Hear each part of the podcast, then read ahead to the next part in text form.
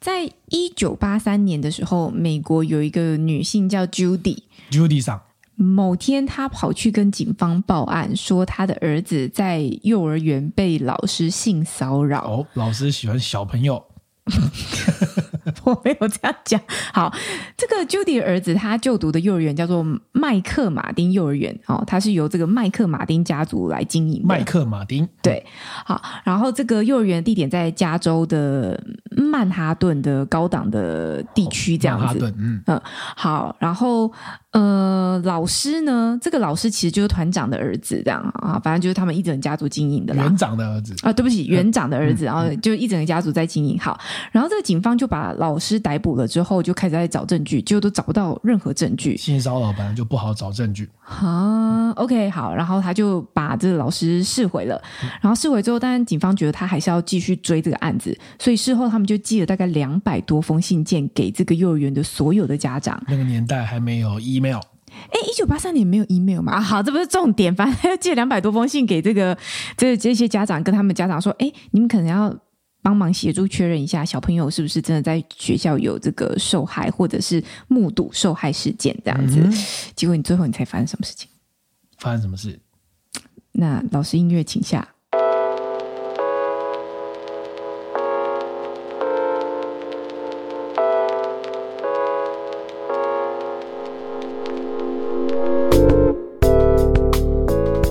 和你一起共享最美好的品饮时光。这里是喝吧葡萄酒。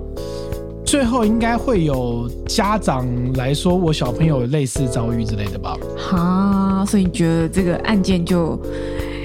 开始就是就是渐渐浮出水面这样子。哦嗯，我觉得应该是这样。 OK，好。最后的结果是这样，总共有三百多名儿童指认遭受侵犯，嗯，然后但是警方查都查不太到任他何不是证发据。两百多封，就三百多封，还说我被侵犯的。对，可能就是一传十，十传百吧。对，OK，好。嗯然后你别 怎么这么怎么脑袋这么这么灵光啊？好，OK，好。然后最后呢，警方起诉了园长、老师跟其他教职员，就整个这个家族，然后包含其他可能聘来的教职员都被起诉，因为原他来就是凶同一手个家不族。就一个啊？对，好，整啊间学校都在整性骚个扰，整你知个道？对，然后理起诉的理由是对四十八名幼儿犯下三百二十一条的虐童罪。这个案子叫做麦克马丁幼儿园审判。嗯这个案子很很很重大，非常重大，因为它总共审判的时间大概有七年左右哼，。所以他是然后虐待，不是只有性骚扰而已。他是他是讲，我不知道那是不是翻译的问题，反正应该就有性骚扰、有虐待、有各式各样奇怪的事情。就我玩们弄等小等，鸡 鸡啊， 你好像很懂 嘛，你是不是很熟悉我啊？不熟，我不熟。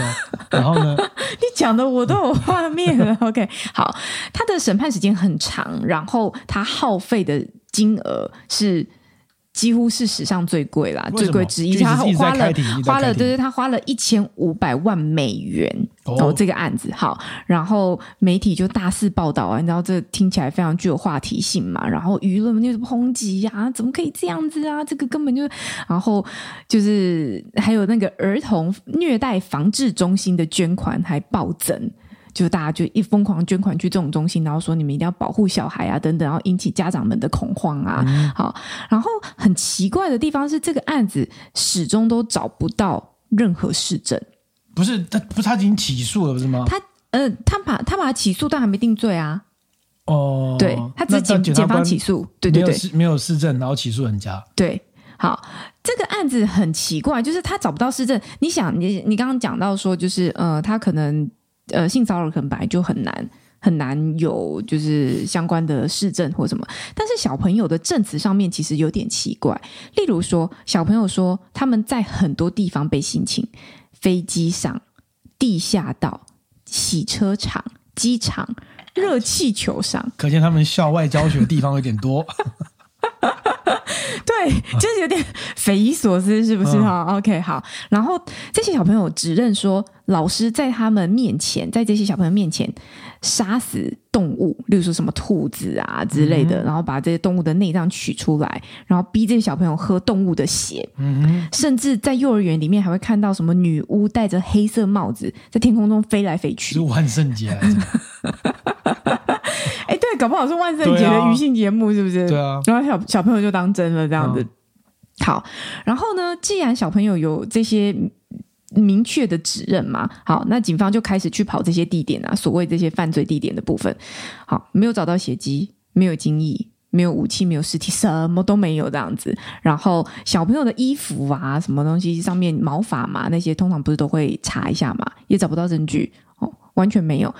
更奇妙的是啊，他们家这些小朋友去指认这个嫌疑人的照片，就是可能有些教职员他们也不太认识或什么，就要一一去指认这样。然后小朋友指认了谁呢？有小朋友指认了毫无相关的武打明星的照片，可能就是有效可能就是成龙那个里面被推一张成龙的，他只就他就这个对鼻子一样， 对，大概是这样。然后有小朋友指认已经已经去世了大概四十年的修女的照片，嗯哼，甚至还有人指认这个案子的辩护律师的照片， 就是一整个莫名其妙这样子。 哎、我我很好奇，这小朋友大概都几岁啊？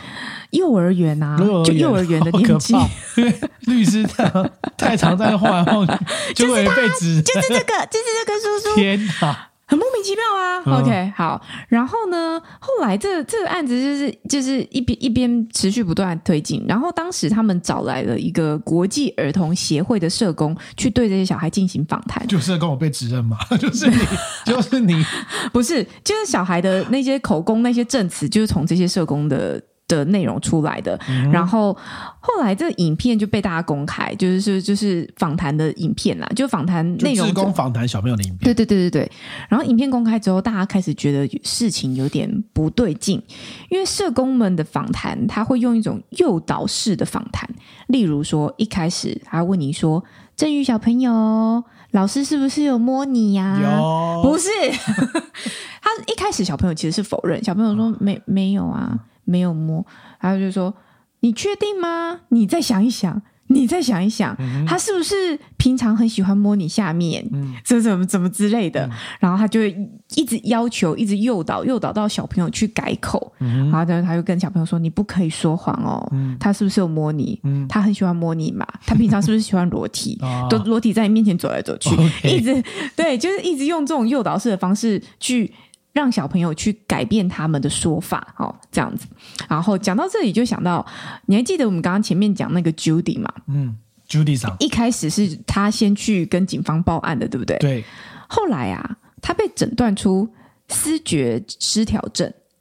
然后呢，他他不止告那个老师，他还告前夫、告邻居，到处告，说人家都性侵他的儿子。嗯，然后最后呢，这个案子是他去呃，Judy 跟警方报案的时候是一九八三年嘛，三年后一九八六年，Judy 死于酒精中毒。 OK，好，然后整件案子就一直卡在那边，警方都找不到证据哦。那其整实间幼儿园都毁了， 对，嗯最后呢，因为真的迟迟找不到证据，在一九九零年撤销了这个案子。嗯哦，也就是缠讼了七年，对，要七年。然后这个故事在一九九零年撤销这个案子嘛，故事在五年后被 HBO 翻拍成电影，叫做《无尽的控诉》，就是一个史上最大的冤案就之是一一啦个。就是一个疯子的公叔就对了，对，所以就这个东西，所以最后大家就是证实了说，这些小孩子就是胡乱指控啦，哦，然后就是就是莫名其妙，完全不知道为什么发生这个事情。然后这个案子其实好像一直在不同的。呃，领域跟面向会进行一些探讨，会拿出来去做讨论。例如说，我们第一个可以想见的，一定就是在司法判决这一块嘛。好、然后媒体的部分可能也会被点到这样子。但为什么我们今天讲这个案子呢？就是最近我看完了一本书，叫做《反制》，给 OK，大家看一下，它叫《反制》。然后我买这本书，然后这本书里面有讲是到反智慧这两个字，对违反反智慧，嗯对对对对对，反智慧的反智。好，然后呢，呃，这这个反智里面讲很多案例，然后他讲。到了其中的一个案例就是这个事情，然后嗯我听了觉得非常的匪夷所思，所以又查了一下它相关的内容。这样，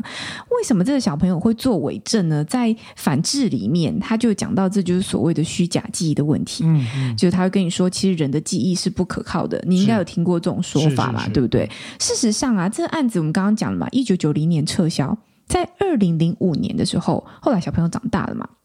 其中有一个小朋友，他有公开跳出来承认说，他当时做假证、做伪证，这样。人家问他说：“你为什么要乱讲？”他说：“他觉得压力很大，因为他每次跟这些社工说没有啊，没有，没有摸我，没有，然后没有讲出社工想要的答案，然后社工就会一直疯狂的一直在重复问他，一直问他，然后给对他施加压力。最后他就觉得说：好吧，那我就给一个。”大众想要听的答案，不止社工，还有媒体的舆论，然后大众压力，就大众那时候觉得说，这些幼儿园老师就该死，这个这个马丁马丁呃马麦克马丁一家就是怎样邪教什么什么之类的，就群情激愤这样子，他只只得给出这样的答案。然后呃，后来有一个有一些心理学家，他们就看了那些影片，就是当时在访谈的影片，他们就觉得说，呃，他是。就是社工，他就是很标准的透过这种诱导式的讯问去引发的所谓的虚假记忆。然后讲到这个虚假记忆，还有一个案例很有趣，就心理学家其实有做过一个实验，他们找了二十四个参与者。然后要去对他们的小时候去做一些访谈等等的。然后他在他二二四个参与者，他事先有去询问这些参与者的家人，然后问这些参与者的家人说：“诶，他们小时候大概四到六岁左右的时候，大概都有发生哪些事情啊？等等的。”好，做成记录。然后最后他就发给这二十四位参与者每个人就一本可能笔记本这样子，然后里面写了四件事情。四件事情里面呢。有三件，就都是他们小时候的回忆啦，写了他的四件事情。但这四件事情里面，其实三件是真的，只有一件是假的。嗯，然后他当时这个心理学家就是要这些要这些人，他们拿到那是四个故事之后，就你去可能再尽可能的多加描述，例如说你小时候曾经。呃，跌倒这样子，那你就去描述说，哦，对对对，我当时是在哪边跌倒，发生什么事情？你要尽可能去回忆，去描述你当时发生的状况。好，OK，好，所以呢，他这四件里面三件是真的嘛，但有一件是假的。那件假的事情的内容是什么？就是他那个故事里面告诉这个参与者说，你曾经在四到六岁这段期间，在大卖场走失过。哦，好，结果总共二十四位的参与者。有七个人，他明确回忆起他走失的细节跟过程，产生的就是所谓的虚假记忆，而且他是可以描描述的巨细迷，例如说，我可能走失在哪里哪里，然后有一个贝贝捡到我，然后还带我去吃了什么什么东西，然后之后怎样怎样，就是他可以描述的很很仔细，你知道吗？然后事后这个实验结束之后，告诉他们说，其实那件事情是假的哦，他们不相信诶、欸。他们说没有啊，真的有这件事啊，然后明明这件事就没有发生过，所以他在讲说，就是这个记忆多么不可靠这件事情。嗯，我自己自己研读过的关于社会心理学的部分，其实也有很多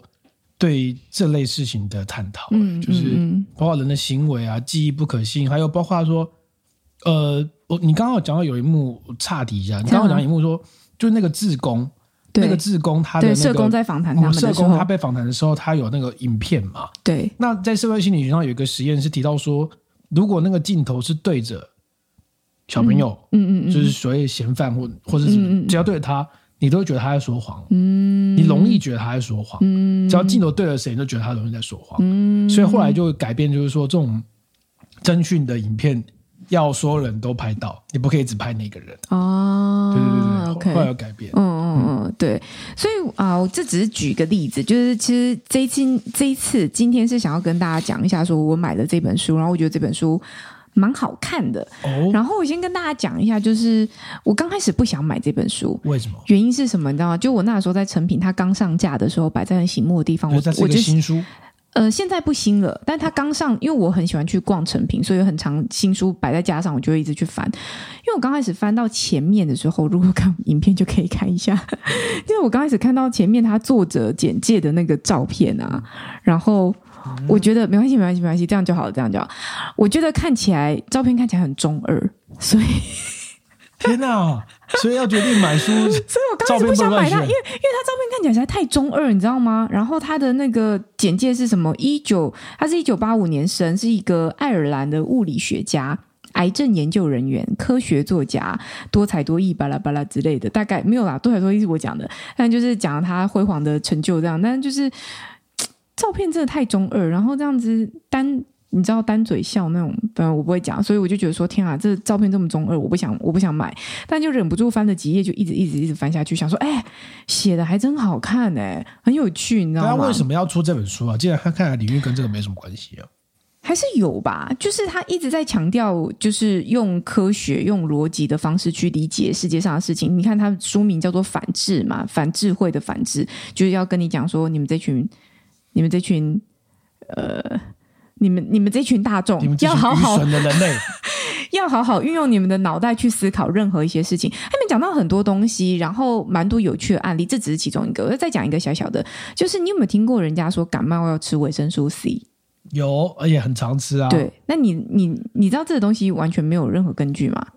我知道，你知道啊我？觉得那是一个安慰 剂效果，是吗？是吗？我直接破题了。不是不是啊不是，这个感冒要吃维生素 C 啊，就这本书里面也有提到。刚刚刚讲那个那个麦克马丁也是这本书里面有提到了哈。好，这个这个感冒要吃维生素 C 的这个来源是来自于有一个学者，他叫做鲍林。好，反正就是这个学者暴林，鲍 鲍林，我觉得翻成中文都很奇怪。暴林，好，不管啊， Yeah 反正就是有一个学者，他曾经得过两次诺贝尔奖，啊一个是化学奖，啊一个是和平奖。哦，好，呃很厉害的大学者吧，很有名吧，哈、某次呢，他在演讲的时候随口说说啊，他说我真的很想要活久一点，因为我想要做更多的科学研究。结果呢，会后就有听众啊，就是可能写信给他，就联系他，跟他讲说，哎、我跟你说，那你就要每天吃维他命 C，让维他命 C 治百病。然后呢，这个学者他就吃了，吃了之后他觉得，哎、好像变得比较有活力耶、等一下，影响诺贝尔奖得主这么简单？你听我讲嘛，对。他觉得他自己觉得真的变得比较有活力，然后变得比较少感冒，他开始觉得有用，然后他就开始疯狂的推广吃维生素 C 这件事情，出书啊、讲座啊，然后到处跟大家讲，然后就是你知道像邪教似的，一直跟人家讲，他甚至说什么这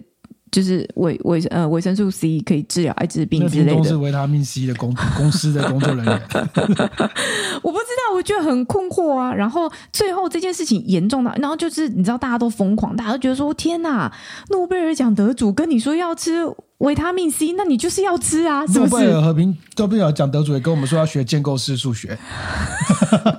我没有学过结构式数学，所以我不好意思 judge 什么哈。 OK OK，最后这件事情是美国医学期刊就是跳出来。猛烈的抨击没有用，所以这到最后就变成已经大家已经是一个既定印象，就觉得说哦，好像就要吃维他命 C。然后他讲的这个案例就是在讲所谓诉诸权威这件事情会有什么样的风险，因为我们刚刚说他得的其实是和平奖跟化学奖，他得但但他还是有得化学奖 哎、他有的化学奖对啊，啊但他得的不是什么工位或医疗或什么都不是哦所以就是大家要去理解。你看现在，例如说我们讲防疫好了，好讲防疫的状况，你工位学家就算了，你可能免疫系统相关的也都算了，你骨科出来讲，你不会觉得怪怪等一的下，吗？等一下，等一下，我觉得你 这个这一集有我们点滑坡这一集是不是我们有被传染病防治法开罚的可哦能。哦哦，真的你知道陈时中的出身是什么吗？ 牙医啊，所以他没有，他是指挥官 啊，指挥官负责政策决断，这不一样吧？哦，那他还负责防疫政策哎、啊，但是他是指挥官啊，角色不同啊，所以你不会，你现在还不，你现在不会去继续说他是陈时中牙医吧？你应该会说他是部长吧？但他刚接指挥官的时候，他也只是从牙医变过来啊。呃，是啊，但是他既然担任了这个角色，他就要做这件事情啊。哦，这个我觉得有讨论空间。好，你继续，哦对不对好好对好好因为，他这个权威性是法令制度赋予他的权威性，是啊，并不是他的专业的权威性。而你刚刚描述的这个点，其实是他的专业不在此，但他有一个另外一个角色，让他变得有权威。对对啊我。觉得性质上是类似的。呃，我又没有举陈时中的例子，是明明就是你举的，你明明就是你举的，我又没有举他的例子，真奇怪。好好好我刚刚放放你回去听。好，还有一个案例就是在讲那个白人的民族主义这件事情，然后很多白人会觉得自己怎么样，种族比较厉害，比较高尚，巴拉巴拉。啊，好，作者他这边有提到，他也说所有人类基本上都是智人，智人嘛，嗯啊对不对？嗯智人的后代，智人的后代，智人跟智人之间，就是不管你是黄种人、黑种人、白种人，叭叭叭，DNA 序列里面基本上你们相似度是超过百分之九十九点九的，嗯相似度很高。然后他有提到，他说其实，在四万年前，在欧洲的时候，当时的欧洲人其实还是深色皮肤、欸，他说欧洲人是后来变成白人的，就是它是一种突变，它其实算一种基因突变。就是例如说，他那时候他有讲到，他书里面有提到说，它是有其中有两个基因引发了所谓的脱色作用。然后就造成他有浅色皮肤这样子，然后突变造成他的蓝色眼睛啊，然后比较淡的颜色的毛发、啊、等等的。那为什么这样的人，他认为是一种物竞天择啦，最后留下来了？那为什么这样的人会被留下来？就是因为他的浅色皮肤可以促进他的那个维维生素 D 的合成。然后还有包含就是它比较能够消化牛奶等等的，所以像亚洲的体质比较容易有乳糖不耐症。啊这个有一个说法，我有说牛奶的话我听说。对，所以有此一说啦。反正他大概这整本书的，就是他他会用非常非常多的案例，那每一个案例他都讲的蛮简短的，蛮浅显的，然后提到很多很多的呃学说啊、效应啊等等的，但他所有的内容都围绕着一个核心，就是我们怎么样用科学或者是用证据的方式去。去理解生活周遭的大小事情，例如说，他提到很多东西都是我我应该我们都还蛮熟悉。例如说，我很爱讲的达克效应，就是优优越的那个理论。那另一个说法就是邓宁克鲁格效应，我比较陌生这个名词，那就一样东西。然后再来就是我们还讲巴纳姆效应嘛，就是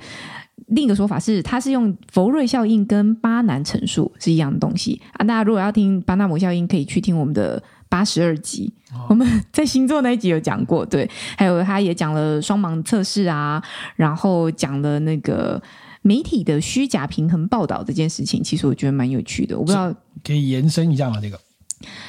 大意是这样，他以了他以当时希拉蕊跟川普的这个竞选为例，他说当时大家都觉得希拉蕊就是一个你知道看起来正常的角色，那川普就是到处大放厥词，然后讲一些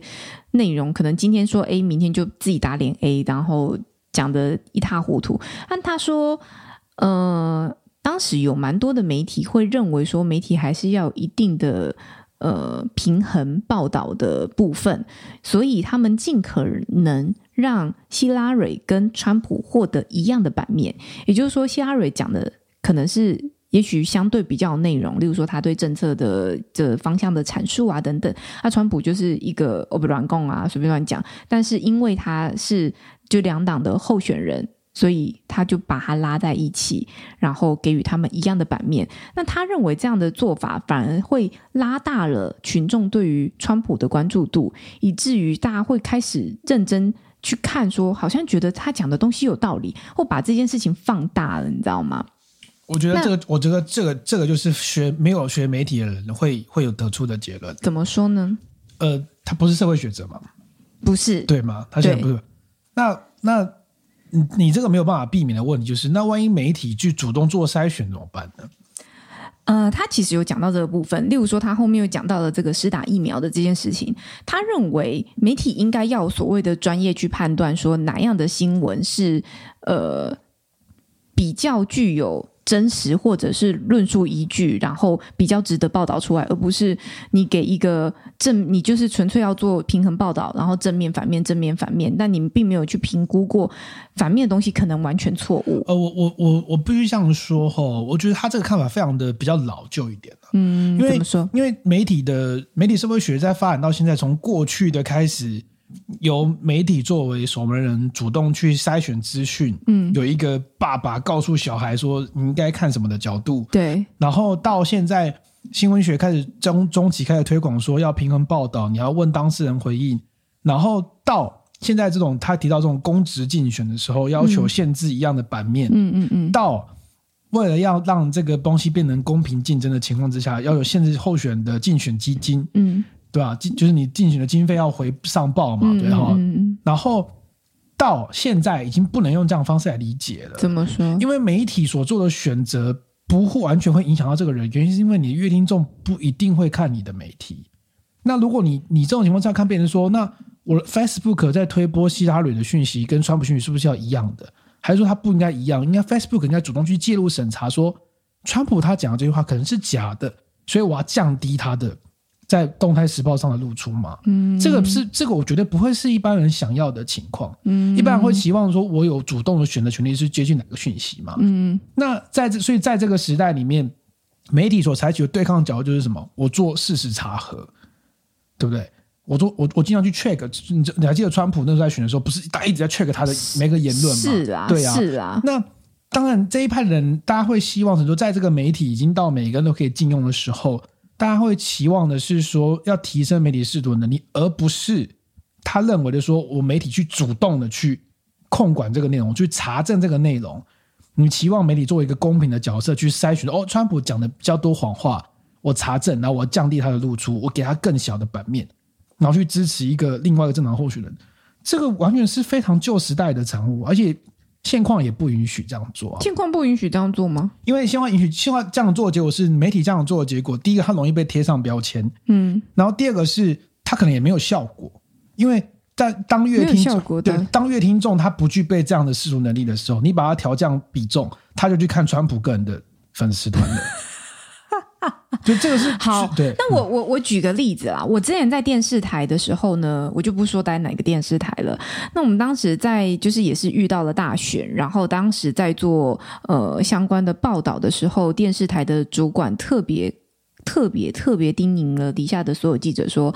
本台没有任何立场，所以当你们播出一则蓝影的新闻，你们就要播出一则绿影的新闻。好，当你们播出一播出一则 A，就要播出一则 B，它要求一定要平衡等量的平衡，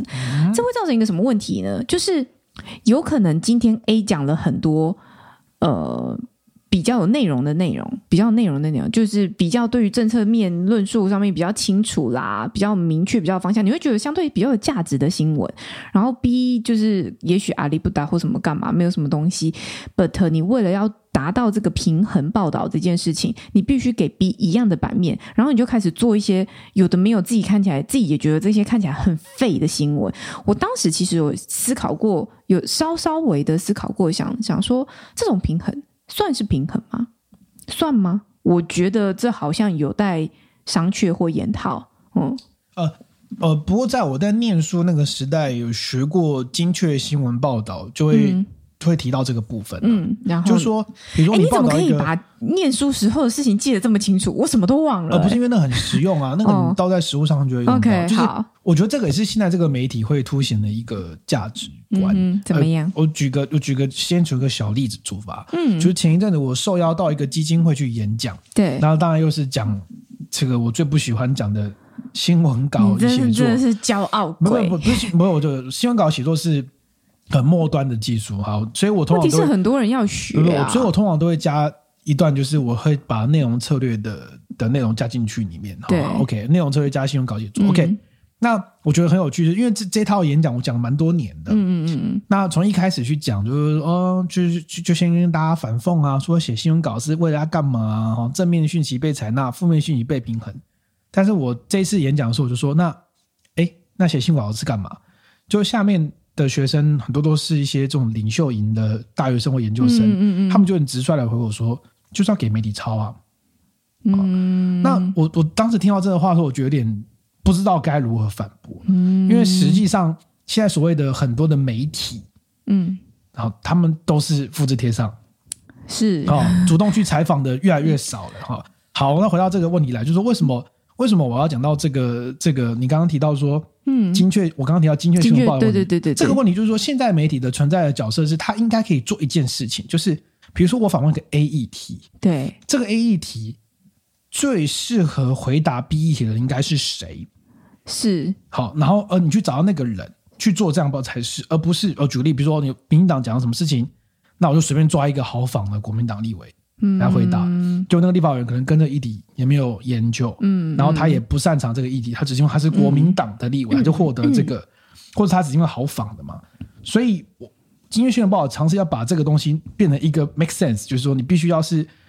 他本来就应该要回应的。我觉得这可以，我觉得这合理，也可以理解。当我们在最后跟我们在做新闻采访报道的时候，我们会尽可能去筛选真的专家，而不是好访的专家。虽然有时候会会就有点辛苦，好，但是但是那是因为我们从主题从从某个议题上面出发，我们可以这样做。但是我们刚刚讲的那个案例，它其实就是政治新闻，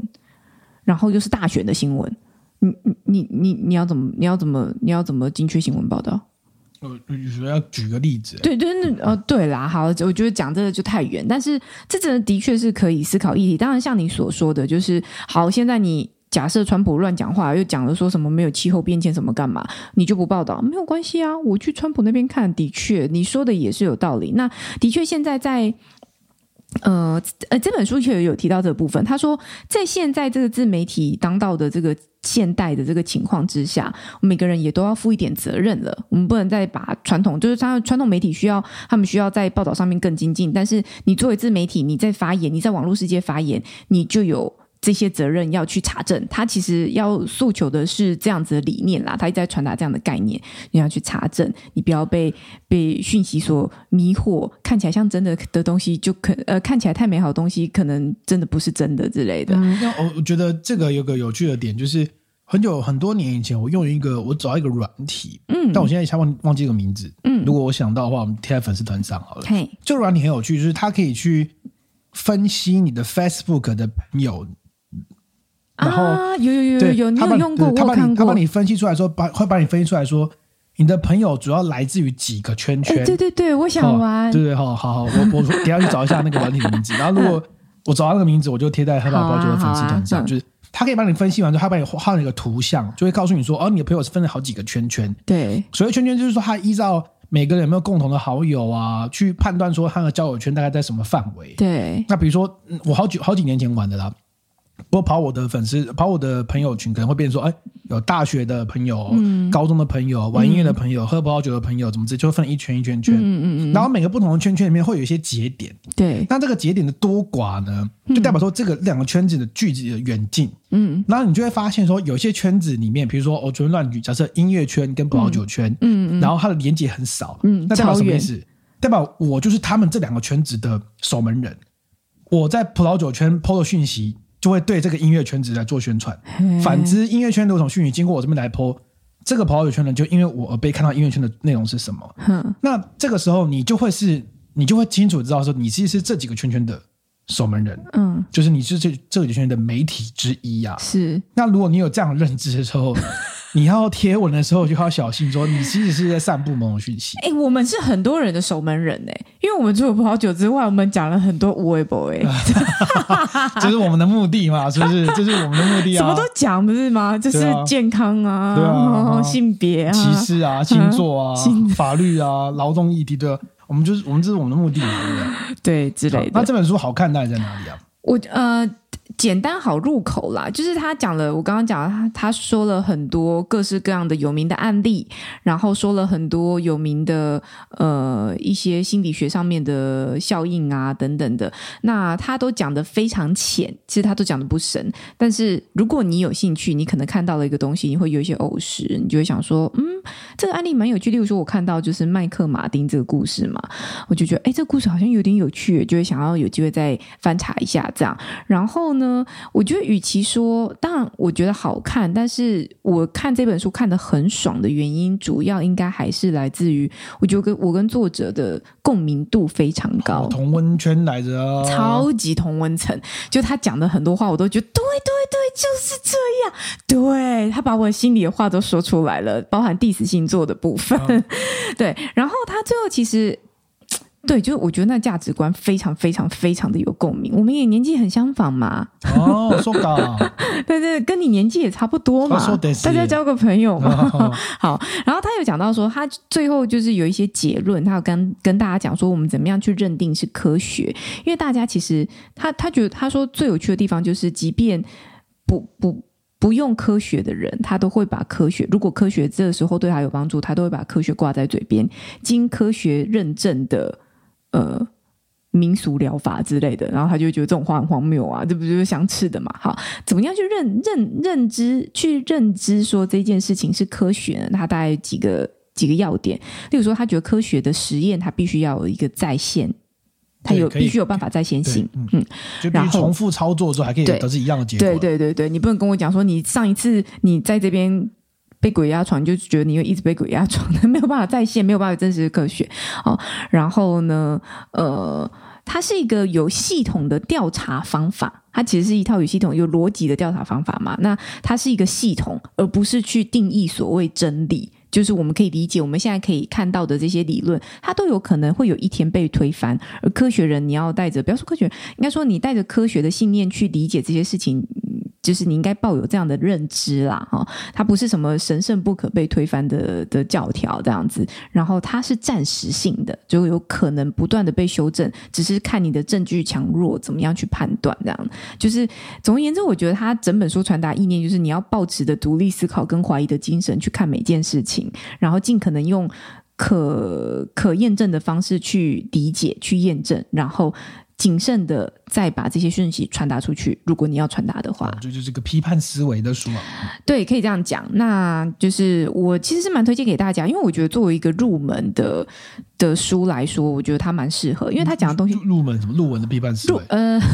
入门是入门什 么批判的入门，嗯、呃，对啊，这要算什么呢？就是你上面那个标签贴的满满满。我听得满满满，是因为我想说，哎、欸，这个故事好像也可以讲，哎、欸，那个故事好像可以讲，因为他每个故事都讲一点点，他真的只有讲一点点。啊、然后最后我当然就挑了一个我觉得最有趣的故事，就是也不是有趣，最最代表性的故事之一，然后是我没听过的。那、啊、他讲很多东西，其实我知道，例如说像那个恶血事件啊，就是你知道，就是在美国曾经被誉为什么女版贾斯伯，那个等他电影，他电影要上吗？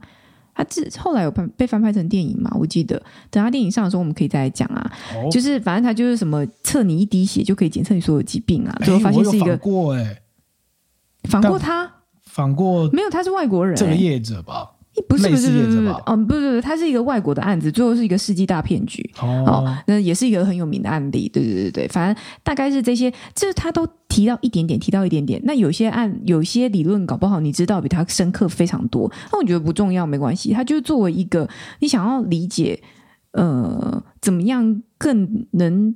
养成自己的独立思考的时候，你可以翻翻它，然后翻翻它之后，你对于你有兴趣的学说跟理论，再进一步的去呃了解，这样就好了。当做一个引子来说不错啊，写的非常非常口语化，这样子。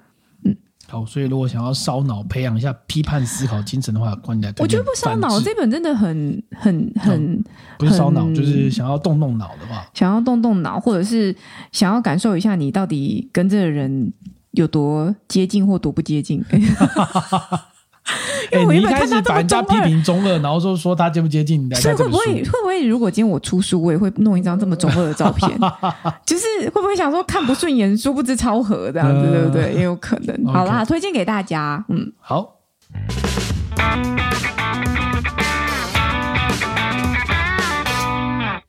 反日就是蛮有趣的，啊，共鸣度真的很高呢。但他真的是很口语，就是会讲一些对。他引用了罗素的话，那句话好像之前有听过，就是说，就是我最大的问题就是那个，就是聪明的人他会自我怀疑，而笨蛋又觉得自己很聪明。哦，智者充满怀疑，而愚者过度自信，这样子。天啊，怎么讲起来总有点柯文哲啊？啊？ 哪有？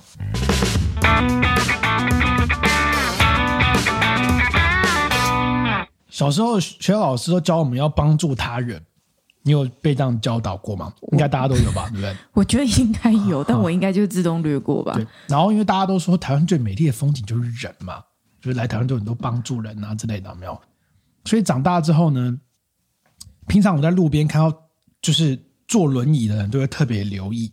哦，就说哎、欸，他是看不是因为他们特别哦，是因为想说哎、欸，要不要帮助他帮忙他，说、嗯、什么说，比如说上下楼梯啊、爬坡啊、啊、这种，嗯助人为快乐之本。这个习惯一直到我都长大维持着，嗯，直到有一天我看到坐在轮椅上的人是以武扬匡的时候，我就 觉得你认得啊， 你认得他是不是？请问你在哪里遇到他、嗯、？OK，哎 欸，有效有效哎，有效！刚刚是一个。刚刚是我写，拿我是段子是不 是？OK，好，对我最近在看喜剧的书，我一直尝试想要把喜剧 融入到葡萄酒里面去。好，我刚刚为什么讲这个呢？对，为什么？因为这一集我们要讲一个跟斜坡有关的故事。好，什么东西呀、啊？对，人生很难，这很难，好不好？好好好，好，这个第二是这一集是我们这个葡萄酒要讲一个，嗯，西班牙产区的第二集。啊，这些跟斜坡有关的故事，所以才讲到身心障碍者。 OK，嗯，我们现在讲这个产区呢，是有关于跟一个叫先行者优势有关的故事。哦，就是在十九世纪的时候啊，这个因为蒸汽船把那个美洲版的根瘤蚜虫，把它从美洲带来欧洲大陆嘛。那我们前面几集有讲过，说因为这种虫会去攻击葡萄藤的根部，嗯然后但是因为美洲的葡萄藤，因为跟它相处的比较久嘛，嗯所以他就找出摸索摸索出一套模式。嗯因为这个美洲的葡萄藤被这个虫咬了之后，它自己会修复伤口，嗯，但是细皮嫩肉的欧洲葡萄藤就不习惯啦，对不对？哦、嗯被咬一下就是伤口就很难愈合，所以就导致欧洲的葡萄藤纷纷纷的莫名的死亡。嗯那当时葡萄酒界的扛把子就是法国，就是损失惨重，大概七成的葡萄藤都已经死阵亡了。嗯这我们前面有几 p a c k e t 都有讲过嘛，对不对？嗯嗯好，那当时我们讲到这些故事之后呢，就开始展开啦。这些根本有蚜虫在法国先吃香喝辣一阵子之后呢，就是到处肆虐。对的时候呢，那这在法国旁边的西班牙就占旁边的纳凉，为什么？因为呢，这两国中间隔了一座长达两千公尺的比里牛斯山，啊这个山大概长四百公里，宽八十公里以上，所以就是隔了一、哦哦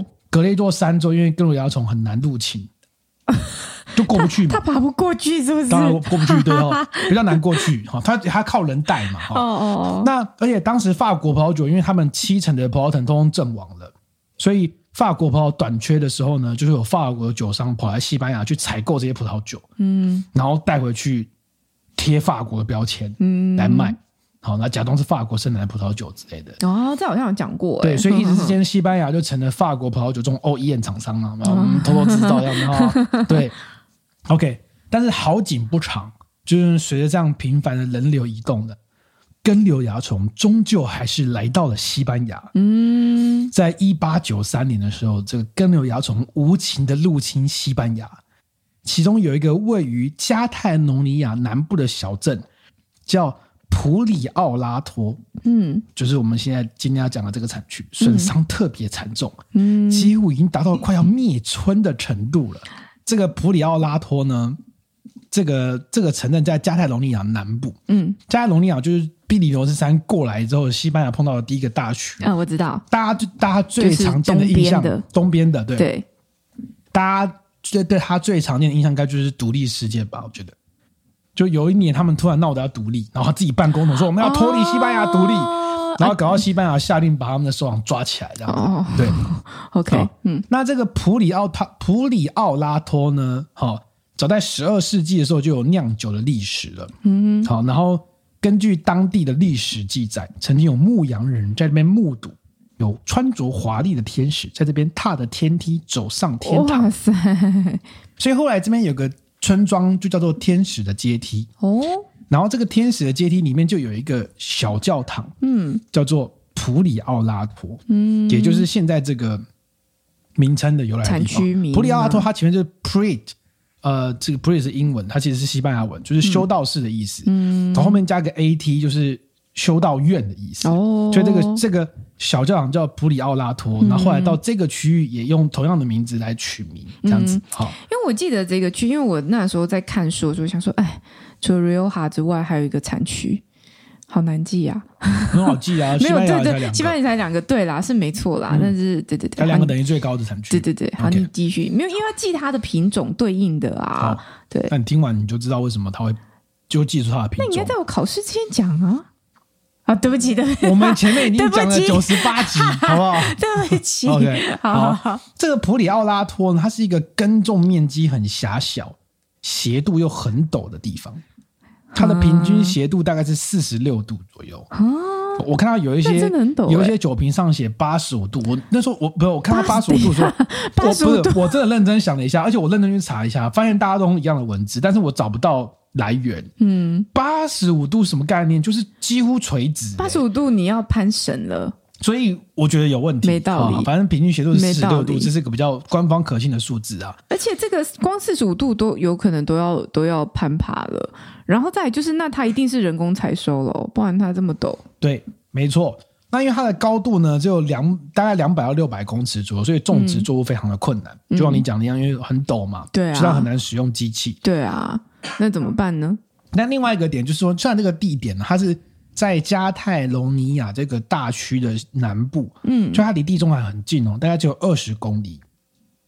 的距啊，离。南部离地中海，哦哦，对，哦，就搜是开车二十公里 OK，就到地中海啦。好好好好好但是你不要忘了，地中海的气候其实是什么夏干冬雨的类型嘛，对不对？哦，所以在这再加上这个地方呢，有一个很特别的环境，就是它附近有被山脉围绕住这个小镇，嗯所以呢，就是下雨。呃，第一个夏干冬雨，所以你就冬天才会下雨，夏天很干燥。嗯然后就算冬天要下雨的时候，你水汽也会被山脉挡住，嗯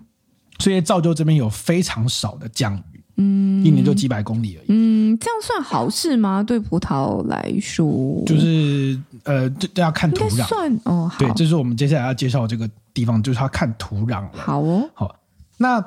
呃，在很有趣的就是说呢，本来这样的环境已经很艰困了嘛，对不对？嗯哈、嗯，很陡啊，然后又很少下雨，所这以，么陡的地方通常就不太会想要去种葡萄了吧？这样这采收有多麻烦，一直在很 care 采收这件事情嗯，你果然是 L two 的学生。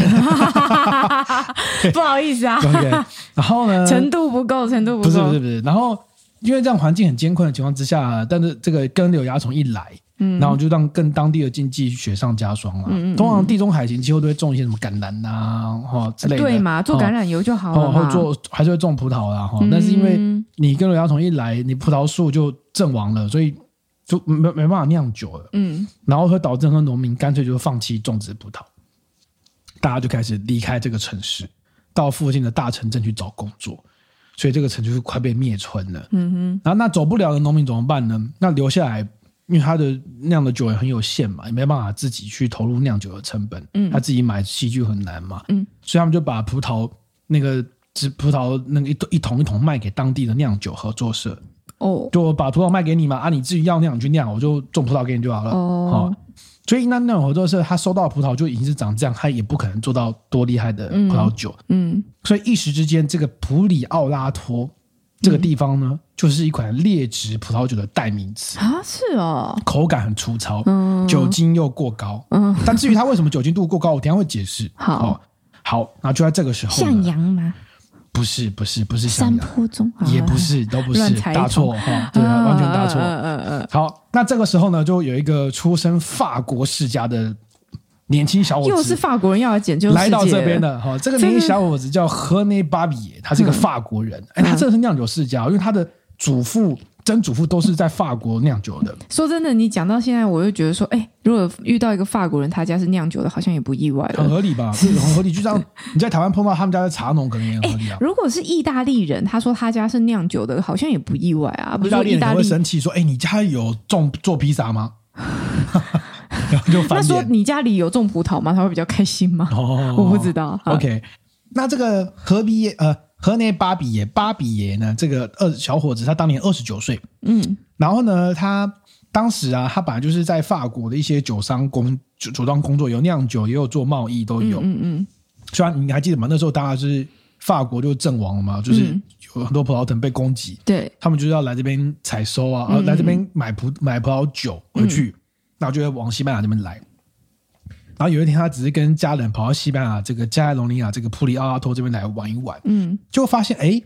这个地方呢有跟这个很多顶级葡萄园一样，有很倾斜的葡萄园。嗯，好、还记得吧？顶我级们。我们先前的 p a r k 你 a s 说 t 倾斜的啊，有讲过以倾斜闻名的厉我害知葡道啊，萄园北融河啊，的什么？北融河北的。融河很多产区，北融河 的什么？是不是忘记？哎都，我我我我要再思考个十分钟，嗯我快想出来 了。你先讲，你先讲。北融河的 God Hody 罗地球哦，有有有有有，啊，对对对对对，就是这个。我刚正要讲，你是不是抢了我的白？真的是不是罗地丘对嘛？，哦，在葡萄酒的世界里面，有很多地方就是这种很倾斜闻名的葡萄，像 Hody 和北北龙河的和罗地球，还有我们还没讲到的产区，就是西班牙的波特酒的产区，也多半都是很倾斜的葡萄园。就是你去看那个波特酒的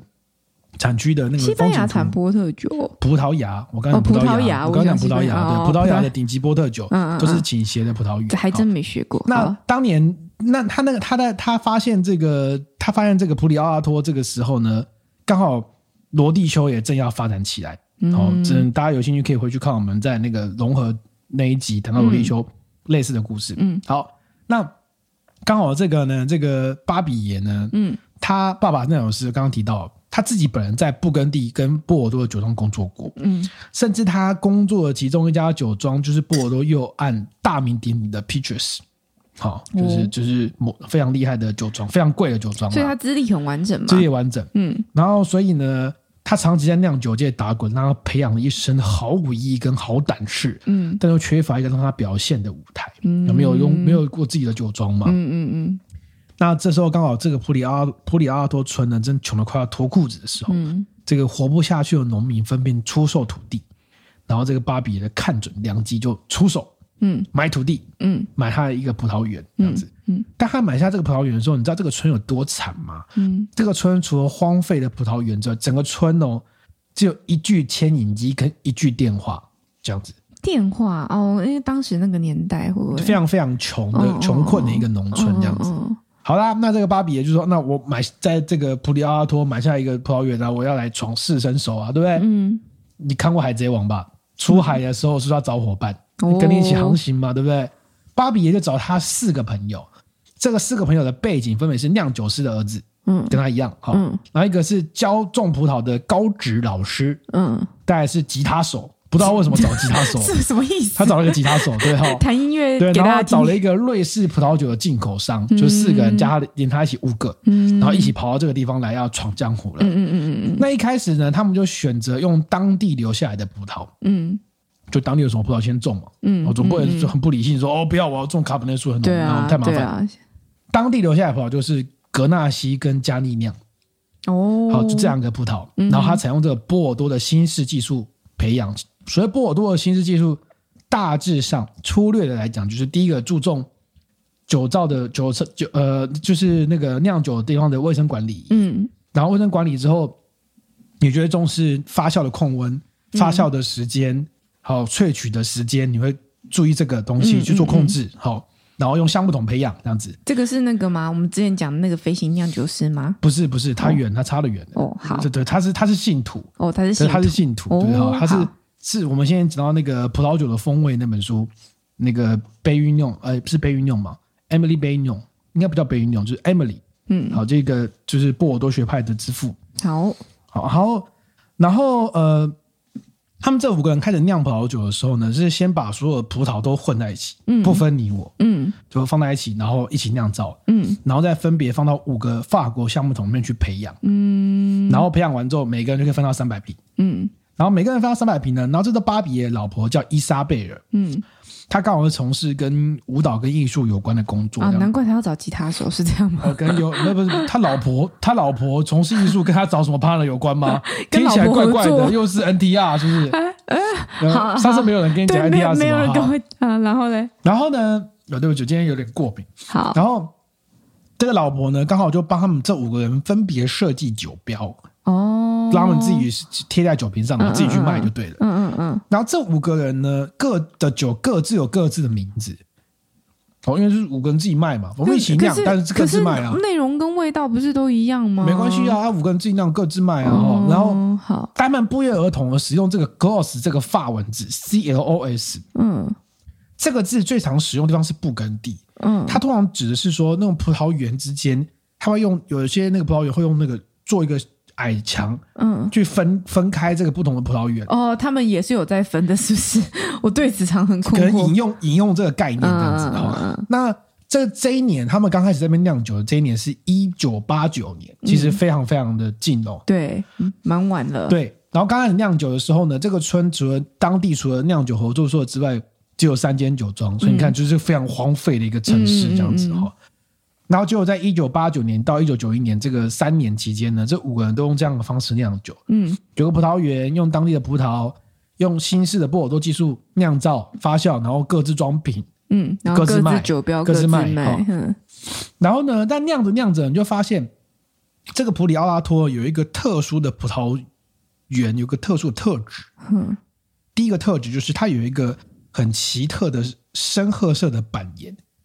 深褐色的板，这个板，岩叫当地的语言叫做利科雷拉，嗯，板岩还有名字哦。对，它简单来说就是一个呃深褐色的一个板岩，板岩就是嘖比较平的我那知种道，我知道，哈，你好可边边怜，你要不要擤个鼻涕？停一下。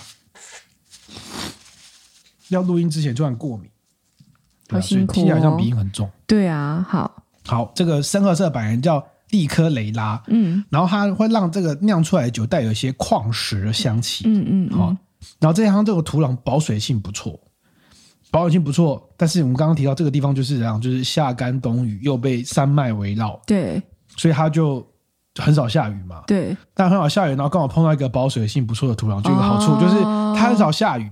然后等它呃下也也是下过雨之后，那个水就是会呃就会被蒸发掉，嗯所以它变成只有下面才有水，嗯嗯，比较深的地方才有水，嗯，嗯嗯所以就会导致你的葡萄藤必须很奋力的往下钻才能够吸到水分，嗯，太棒了。嗯我们在 podcast 上多是讲述说，只要有这种地方，让葡萄藤过得很不舒服的地方，就是一个哎，酿这好酒的这地这方。个这个区域是不是这样子描述起来？它是不是跟那个德国那丽斯饮的产区有点像？不一样，不一不样。一样，德它国也利斯是板岩，对，它但德也国是坡度，对，但德国利斯饮的产区，他们要重视的是因为那边的气候比较冷。所以它吸用这些的板岩哦帮它蓄热，帮它用河面跟效反射效热能。效用上不同，嗯对这样子。但这个地方，这个普里奥拉托，它是本来就很热，它是没水，嗯啊、它是没水，这意思不太一样，功能不太一样啊。嗯嗯这是第一个优势，它有这个很奇特的深褐色板岩。嗯嗯嗯那第二个优势是什么呢？第二个优势是，当时在根瘤蚜虫肆虐之后，这个葡萄格价格很低落，嗯，农民都弃守这些葡萄园。嗯，他们弃守的方式，你觉得是应该怎么弃守？就是就是放着不让它，就不管人它啦，就人跑走嘛。对啊好人跑走啊对好，所以就导致这些葡萄园很少改种。嗯结果当就长得跟着乱七八糟这样。对对对，当根瘤嗯蚜虫开始获得一些控制的时候呢，就发现诶，这边很多老藤呢、有五对十年的，甚至还有一百年的但。我有点疑惑，就是当时跟瘤蚜虫的时候，不是说它爬不过那座山吗？嗯就很少带过去嘛。所以按理说，西班牙其实他们遭受的侵害还是少的，那为什么他们还要弃守呢？还是有一些影响、啊，哦就是还是会有一些，就是可能在我我自己在读这些史料的时候，觉得是西班牙现在还是有保留一些老藤，那可能当时肆虐的情况没有这么明显。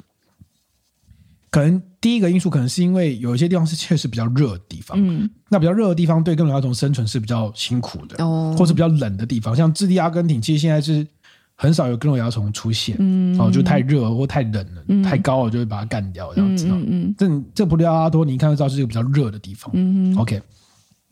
所以就是因为当地因为被这个弃根的葡萄园，呃，就是很少人去管它，所以现在大家来种它，发现哎还有很多老藤。嗯那这老藤就是讲根会扎得很深，嗯尤其是在这种干燥的土壤，嗯所以就让出哎呀，现在变成珍宝了，就是滋味变得比较丰富，嗯就是变成是普里奥拉多这两个重要的优势。嗯嗯嗯嗯，那我们刚刚提到说，哎，这个巴比爷呢，他们开始酿酒的时候，哎，发现这个不不一样的地方，他们还用了当地的葡萄，对不对？嗯当地的葡萄就是格纳西跟加利那样这两个葡萄对。那我们可以大概聊一下这两个葡萄。嗯其实这两个葡萄的品种在西班牙一直被当成是次等的葡萄。啊，是这吗？嗯那那请问西班牙的高贵葡萄是什么？西班牙最夯的就是 t e m p a n i Tempranillo， o 啊、但 t e m p a n i o 有比格纳西好，是不是？他们会这样认为哦。一般来说，在葡萄酒界里面会被认为比较好的葡萄，通常都是因为你像高酸、高酒精、高颜、对高色，然后就有很对棒的颜色，哈，就格纳哦然后西又好是，种。所以格纳西是不是比较不会拿来做单一品种？格纳西会啊，也会格吗纳西会，格但纳 t e 西 m p a n i o 感觉比较多单一品种，格然纳后西格也纳会单西一也品会种啊。哦。跟好再来跟你解释一下，好，格纳西酿成的葡萄酒通常的特色是颜色淡，嗯但酒精浓度很高，嗯多高呢？它很容易一下飙到十六度。那这个对某日酒人来说很好，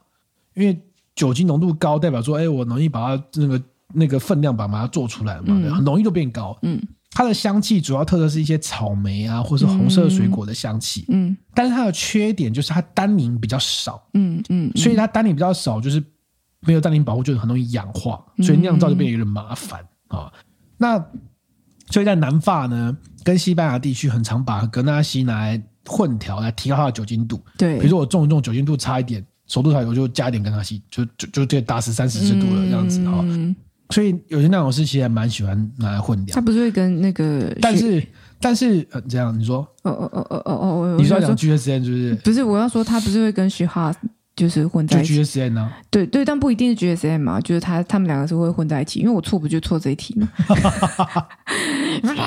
生气，我居然做这 个。那好你，听完一遍你就知道为什么会不一样了。嗯，好好，好，第我们刚刚提到说，这是一个单宁很少，但是酒精浓度容易很高的葡萄，颜色很淡嘛，嗯然后，嗯嗯，其实那蛮适合那个啊，葡萄酒的初学者，你不觉得吗？哎，对，单就是宁比较少啊，对又给你有酒精，你不会觉得好像喝水。嗯，但是我必须说，我必须说，我喝过一些做的比较不好的格纳西的酒， 嗯会有一个很奇怪的感觉，太就是重颜了色是不是很淡，嗯，然后风味也不是非常的，可能喝起来应该蛮轻松的结。果你喝下去就哦，但不是，这但是你样不吗？是，但是你喝起来你会感明显感受到它的酒精度，嗯，就是你会觉得它喝起来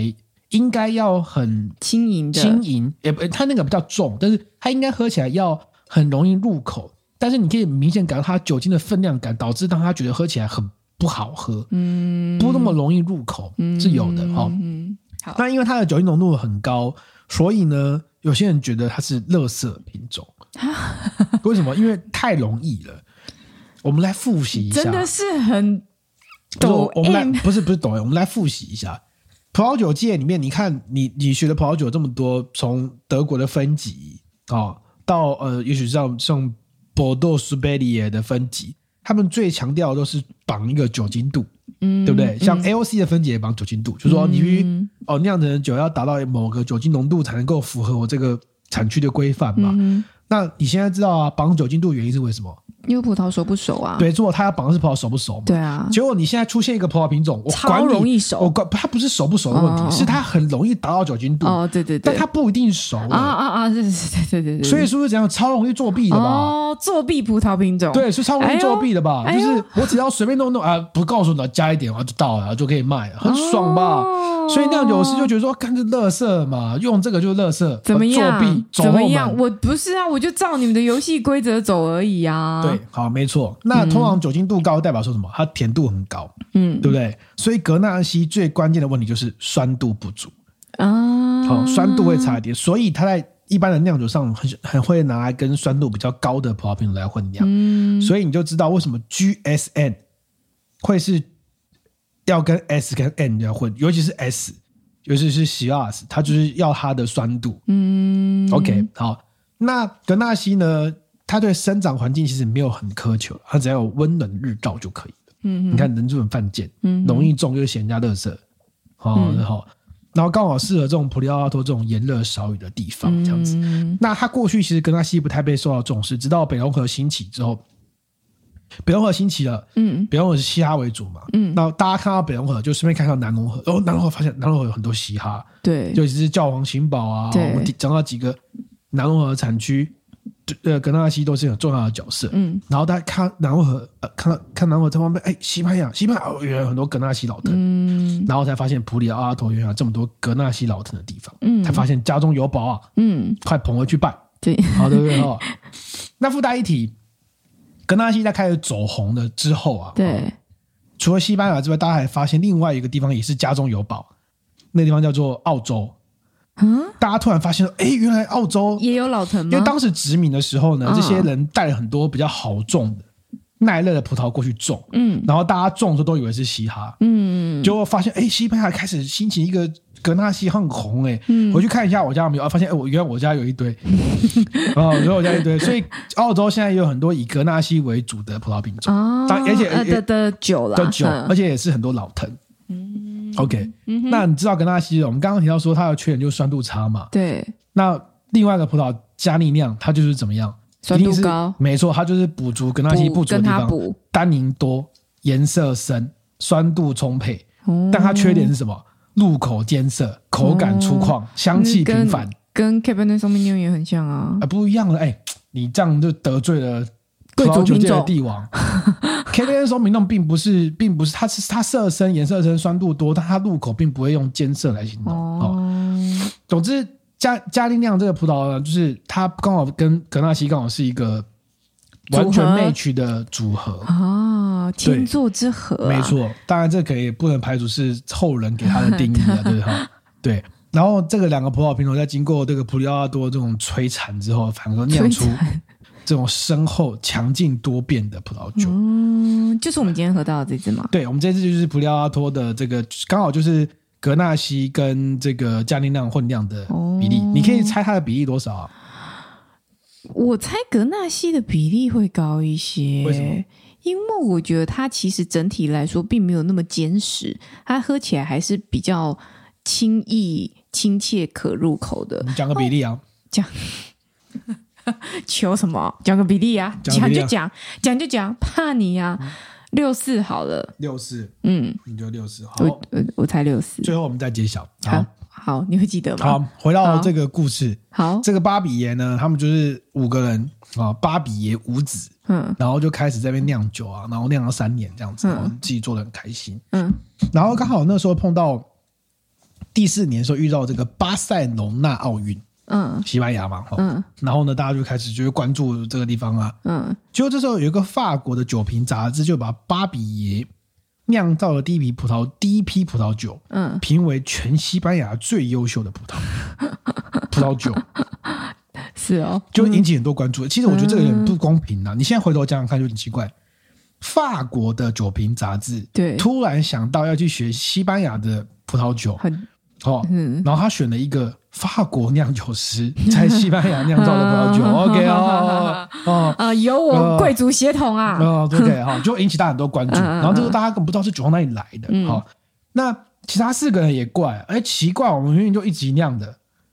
我们同一批耶、只是不同酒标而已，不同名字而已、耶那他酒标比较美，哦，然后就没有获得注意， 嗯是怎么回事？哦，嗯，所以隔年呢，这五个人拆伙嗯对拆伙，决定我们各自在普里奥托打天下，分开酿酒。嗯，那我去分开拓展自己的酒庄，这样子好。啊嗯然后到现在，嗯，这五个人的酒庄名字我就不想了，因为名字就是都是很长很的，长，对啊。嗯，这五个人的酒庄到现在已经是普里奥托教父级的五大酒庄，哦，是哦， 他们直接就分拆就变五大酒对对，庄，他们各自去并吞，就各自去当地收购一些老藤的葡萄啊，打造他们自己的葡萄葡萄世界的天下这样子，嗯然后开始把这地方振兴起来。嗯，那就是因为靠这五个人的努力呢，普里奥托从一个原本快要灭村的产区，嗯到现在变成世界顶级的产区之一。嗯，那你刚刚提到了西班牙分级当中有最高的分级叫做 DOCA，对，好，DOCA 是西班牙分级当中就是难度最高，就是规范最严谨的产区，在西班牙只有两个，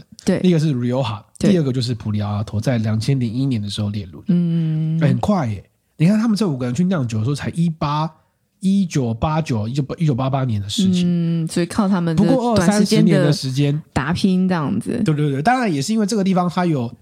坡度，然后有一些当地的，它选用了当地的这个葡萄去做发扬光大这样嗯子，嗯嗯所以你可以发现说，其实很有趣说，呃，其实欧洲很多产区的历史背景有些都蛮像的，嗯罗地丘有几乎一样的故事，嗯，北龙河的你还记得吧？伊田基架，嗯，那个跳去水里面啊，跟跟那个有一个女生仆女仆在那边游泳，然后认识了年轻的伊田基架，两个人结婚，还记得这故事吗？对不对哦很？复杂，然后就开始开拓他的这个伊田基架酒厂在罗地丘的霸主地位啊，对不对？嗯嗯然后意大利也有一个地方我们有讲过啊，类似的故事，你还记嗯得吗、b r u n e l o di Montepulciano，当时有一个叫哦比翁迪桑迪的人，嗯我是不是也是跑去这个这个火车没有到的地方，先跑去那边酿酒，酿一酿酿酿，哎呦，哎发现就红了，嗯红了之后他就变成怎样？就变成教父。你知道 Bruno di Montepulciano 这一个这个东西啊，我后来在书本上面读到的时候啊，那些故事的部分我其实已经没有记得很清楚，但我只记得你一直在讲 Bruno di Montepulciano，然后我的脑海中都是你的声音，嗯、对这个产区记得特别清楚。哦，是哈。 所以我在读到这些故事很有趣。但欧洲的葡萄，很多人都是会有这种模式，就是他们某个荒废的地方，对只要有人先去开拓，然后他成功了，他就会变成一个先行者的优势，去占那个地方。嗯当然，这个可能也有一些是幸存者偏误啦，嗯，因为失败的人不会被不会传颂讲嘛。对啊，对啊，对对，啊，但是也多亏了这五个人的努力，让我们现在可以享受这个嗯布里奥阿托葡萄酒的魅力。嗯，原来如此。 OK，你觉得好喝吗？我觉得不错呢，那等你你你要跟我讲比例了吗？然后比那利你喜欢吗？你喜欢吗？呃，我必须说它，因为它是二军酒，嗯所以整体说起来，它的结构比较没有那么扎实。它结构是没有很扎实，但是我觉得它是一个可人的酒。以我现在的程度，就是程度，以我现在的状态跟现在的时间，我好像没有想要有一个很坚实的红酒端出来。没错，我觉得它刚好符合现在的就是二状态。军。那以二军的酿造方式来说，依照这样的比例，你可以理解它的梗拉酒一定会比较多，对对吧？明显嘛，，对，这梗拉酒百分之七十，好，我刚原本也想猜七，蛮然后近想说的，蛮近的哈。然后呢，嗯好再来这是葛纳乔的一个魅力，你猜它酒精浓度多少？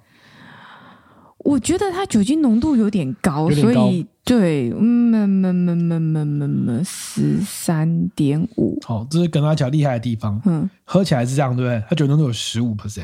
十五，对对对 对对，这就是这它完，全喝不出来，真这的。就是它厉害的地方。哦，十五有点夸张。不过，因为我倒觉得，因为 Rioja 的产区的产量是比较大的啦，所以你在对市面上买到 Rioja 酒是比较容易的。对，但我我平常说，以我的经验，相对来说，踩那个雷几率比较高。我觉得有一点我一定我有一自己定觉得啦，我自己觉得但，嗯普里奥拉托呢，它的它的风格，因为我们看嘛，所有跟斜坡有关的产区，嗯像罗地丘也是，就是因为它是斜坡，当它变红的时候，嗯大家都会想要在那边拓展葡萄园。嗯抱歉，做不到，因嗯为太陡了，嗯所以它能够开拓葡萄园就非常非常有限。嗯嗯，普里奥拉托也是一样，所以它的产区